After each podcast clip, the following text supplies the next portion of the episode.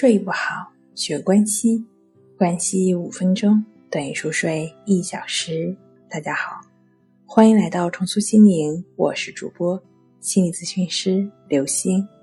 失眠、减压、放松，就靠它，这一觉保你好睡眠。我们的夜晚是非常的丰富多彩的，我是肯定不会让你错过这样美妙的夜晚的。但是，如果你想收获更加高质量的睡眠，这一觉保你好睡眠。这一觉是什么呢？我的建议是可以利用傍晚的一段时间，下午五点到七点休息一会儿。当然了，如果你是晚睡者的话，可以向后推迟一会儿。在这个时间段，尽管睡眠冲动不断下降。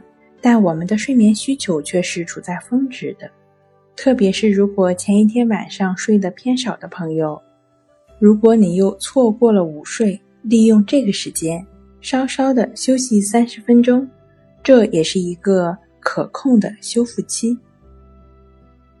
但这个时间最好不要超过九十分钟，毕竟九十分钟是一个完整的睡眠周期。否则的话呢，可能会影响夜间的睡眠了。